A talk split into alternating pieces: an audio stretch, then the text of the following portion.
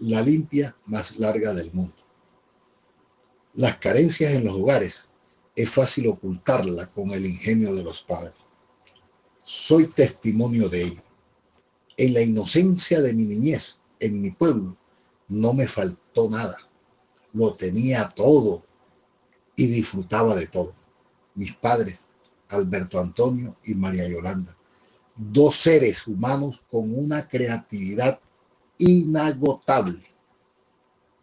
Todos nos los presentaban de tal manera que se percibía como abundante. Una irrealidad convertida en realidad gracias al ingenio de mis papás. Somos seis hermanos, tres hombres, tres mujeres. Así que mis padres, incluyéndose ellos, todos lo repartían así. Esto es para los hombres, aquello para las mujeres. Total que en la casa siempre habían balones para hacer deportes y juguetes en cantidades. Aprendimos entonces a compartirlo todo y a jugar también al revoluto en el momento de los repartos. En ese orden llegaron las bicicletas. Una azul Monarcross para los hombres y una amarilla Monareta para las mujeres. La felicidad era absoluta en la casa.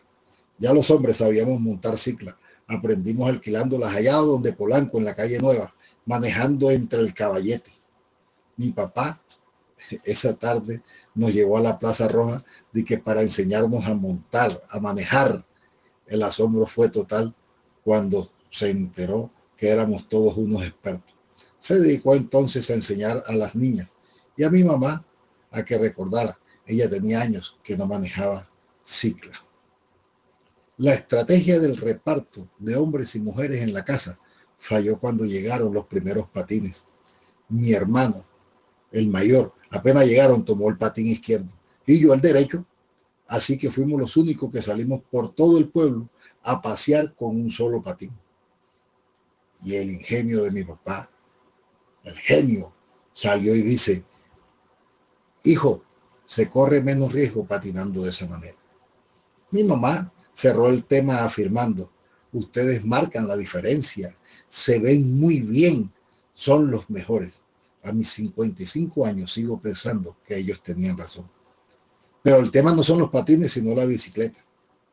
El menor de mis hermanos, el cabelloncito, llegó con un embeleco, con una idea bacanísima, según él, quitarle los frenos a las bicicletas para frenar metiendo el pie en la llanta trasera. Eso hacía que la llanta girara de manera fuerte y dejara pintada la llanta en el pavimento. Dijo, hey, nos vamos a ver como los chacos. Sin más, herramientas en la mano y los frenos afuera. Otra vez, Jimmy dice, déjenle las manillas a la bicicleta amarilla para que mi papá no se la pille. Todo era alegría, piruetas en las frenadas, hasta que ese domingo invitaron a mi mamá a un sancocho trifásico. Muy oronda, vestida de camiseta blanca, bermuda azul, me acuerdo, se montó en su bicicleta, la amarilla, y partió.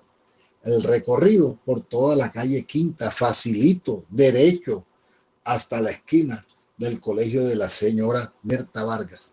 Ahí tenía que voltear a la derecha.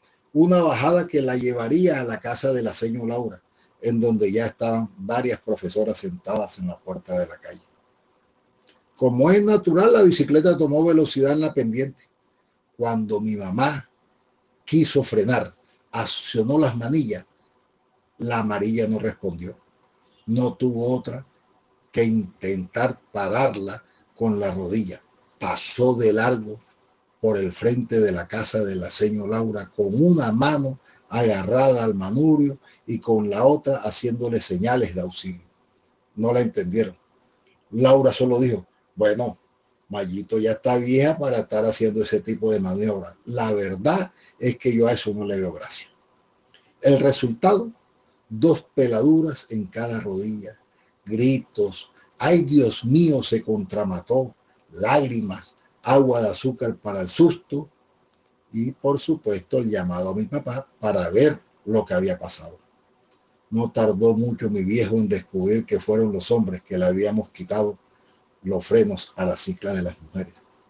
Entonces, el llamado por los nombres completos no se hizo esperar. Alberto José, Enrique Antonio, Jaime Eduardo. El cinturón salió disparado de la pretina del pantalón de un solo tirón y la limpia se vino de una. Duró lo que demora, lo que demoró en sanar las peladuras de mi mamá. Cada vez que mi papá veía las heridas de mi mamá, nos llamaba, nos daba otro pencazo para que no lo volviéramos a hacer más nunca. Esa es la limpia más larga del mundo.